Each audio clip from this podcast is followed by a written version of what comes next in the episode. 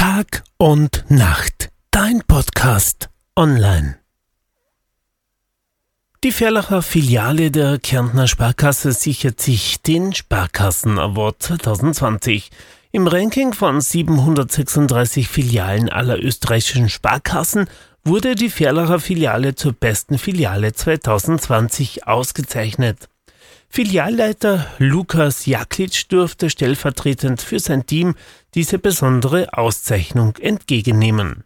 Noch viel schöner und erfreulicher ist es aber, dass Filialleiter und Artus Verlach-Kapitän Lukas Jaklic diesen Award nicht nur voller Stolz, sondern auch in bester Gesundheit entgegennehmen durfte.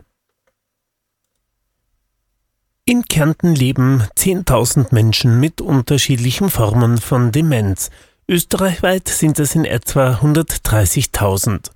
Eine noch größere Zahl von Angehörigen und Pflegenden ist täglich mit der Krankheit des Vergessens konfrontiert. Am Dienstag ist Welt-Alzheimer-Tag. Das Land Kärnten bietet Angehörigen und Betroffenen Hilfe an. Die Seilbahnbetreiber in Kärnten sind positiv gestimmt. Am Montag sind die neuen Regeln für die Wintersaison bekannt gegeben worden. Die Seilbahnen gilt FFB2 Maskenpflicht und eine 3G-Regel, die auch für Hotels und Gastronomie gilt.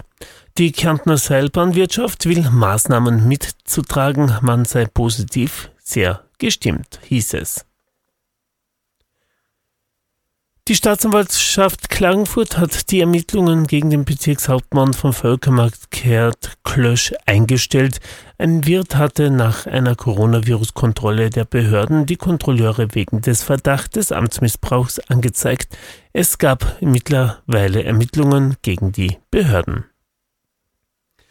Und am Sonntag, da hat kurz vor Mitternacht ein 52-jähriger Mann aus Völkermarkt auf der Bleiburger Straße B81 mit seinem BKW gegen einen Baum einen Unfall verursacht. Er ist gegen den Baum geprallt. Laut Polizei wurde er dabei schwerst verletzt und im Wagen eingeklemmt.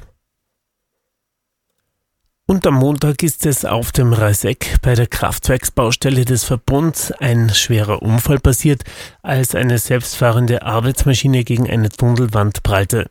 Drei Arbeiter wurden teils schwer verletzt, zwei mussten erst ins Tal gebracht werden, weil der Hubschrauber wegen Nebels nicht fliegen konnte.